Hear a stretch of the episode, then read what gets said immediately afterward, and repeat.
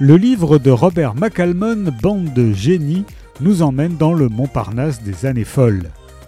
Qui n'a jamais rêvé, comme le héros de Woody Allen dans Midnight in Paris, d'arpenter les rues de Paris des années 1920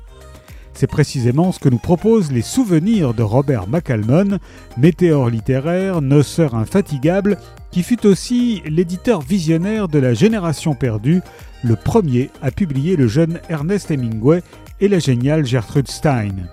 En sa compagnie, on sillonnera les bas-fonds de la capitale à la recherche d'opium pour Ezra Pound, on ira boire jusqu'à l'aube avec James Joyce dans les bars de la rive gauche, avant de lui prêter main forte pour terminer Ulysse, on suivra Dos Passos dans une randonnée en espadrille à travers les Pyrénées, on se jettera à corps perdu dans les fêtes de Pamplune avec Hemingway, on écumera les cabarets du Berlin décadent d'après-guerre, les clubs de jazz de Pigalle ou encore le célèbre bal des Quatzars. Seront pourfendus au passage deux ou trois bobards que l'on a pu lire dans Paris est une fête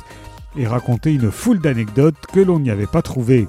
Enfin, bien sûr, on dissertera sur les mérites respectifs des membres de cette bande idéale en prenant soin de récompenser les vrais talents et d'écorner les fausses gloires. Bande de génie de Robert McCalmon est paru aux éditions Séguier.